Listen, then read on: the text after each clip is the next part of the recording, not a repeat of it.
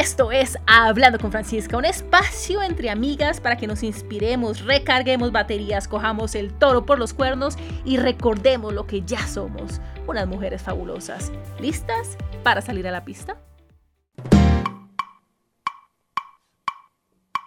Este Hablando con Francisca lo estamos grabando desde Miami. Ajá, Miami, South Beach. Oh yeah. Estamos acá en la piscina, literalmente en la piscina, trabajando, poniendo eh, ese granito de arena para que el mundo, para que ustedes tengan información que necesitan tener para salir al mundo y comenzar a crear y a materializar lo que quieren. Si escuchan esa música de fondo, por favor no se dejen distraer porque vamos al grano.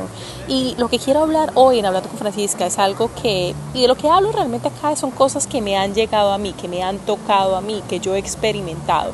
Y yo lo que quiero hablar es cuando comienzas, cuando tienes esa idea y cuando necesitas comenzar a aterrizar esa idea y necesitas comenzar a que esa idea de alguna manera nazca, porque toda idea, sin lugar a duda, es un bebé.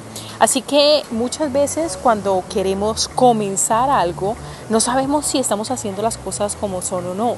Y acá es donde viene como toda esa confusión y, como todo ese sancocho mental, por decirlo así. Digo sancocho porque, bueno, ya sabes que soy caleña, pero puede ser, no sé, el plato típico de tu región. Pero aquí es donde comienza ese sancocho mental porque no sabemos si lo estamos haciendo bien, no sabemos, estamos muy tímidas y todavía de alguna manera no hemos salido del closet. Así que aquí viene lo que te quiero traer hoy y es que no tenemos que tener un plan. No tenemos que tener un plan y no tenemos que tener un plan de negocios. Yo creo que cuando comenzamos, de alguna manera, algunas personas quieren hacer ver esto como algo complicado, como algo que se necesita pasar demasiado tiempo y tener una claridad absoluta. Y aquí viene lo que yo he aprendido por experiencia y lo que yo he aprendido también hablando con otras mujeres y hablando con otras personas del show y también por mi propia investigación en los cursos, seminarios que yo misma he tomado.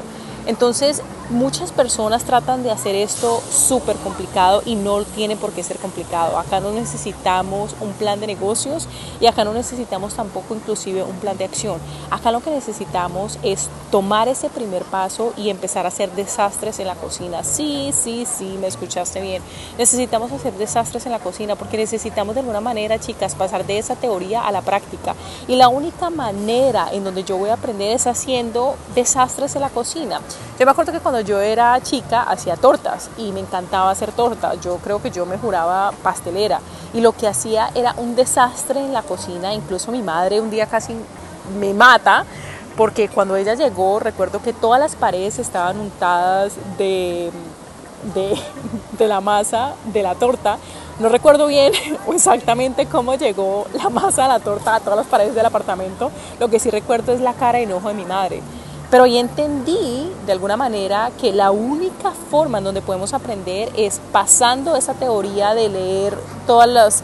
El ingrediente de la torta consiste de cuatro huevos, harina, eh, mucho amor, a empezarlo a hacer. Es diferente la teoría de la práctica. Y cuando comenzamos a practicar va a salir un desastre. Es decir, la torta va a salir casi que una torta loca, eh, los ingredientes quizás no los pongas como son, no vas a revolver la torta como es. Y esto mismo lo podemos aplicar en la vida. ¿Por qué? Porque cuando comienzo a, a revolver esa mezcla y a crear esa torta y si es la primera torta nos vamos a equivocar. Lo importante acá es entender que nos vamos a equivocar, lo importante acá es darnos, no darnos palo a nosotras mismas y, y entender que cuando pasamos de esa teoría a la práctica y cuando estamos dando esos primeros pasos nos vamos a sentir completamente confundidas, vamos a sentir que no estamos haciendo las cosas como son, vamos a sentir que somos de alguna manera un fraude porque no lo estamos haciendo bien, vamos a sentir que todavía nos falta, vamos a sentir una confusión a todo nivel y estás bien, si estás sintiendo eso o si estás próxima a sentir eso, te digo que vas por buen camino. Y también lo que te quiero decir es que cuando estamos dando esos pinitos no podemos tener demasiada, no podemos aplicar demasiada información, necesitamos coger un solo dato, no necesitamos coger siete datos y comenzarlo a implementar. ¿Qué quiero decir con esto? Cuando yo comencé, yo empecé a leerme siete libros, ocho libros, diez libros, y eran tantos libros que de alguna manera yo sentía que estaba en parálisis análisis, y eso es precisamente lo que quiero que evites tú, ese parálisis análisis. Si vas a hacer algo, haz una cosa a la vez y comienza a implementarla, así sepas bien cómo hacerlo o no, porque si me lleno de demasiadas lecturas, si me lleno de demasiados cursos, si me lleno de demasiada información, si estoy buscando absolutamente todo y por todo lado, pues lo que va a pasar es que voy a tener tantas cosas que hacer que voy a entrar en parálisis y voy a decir, si de esto se trata, pues ni siquiera quiero empezar. Y si tengo tantas cosas que hacer, pues, pues es muy difícil es muy difícil continuar con tanta información en la cabeza. Y te lo pongo muy claro.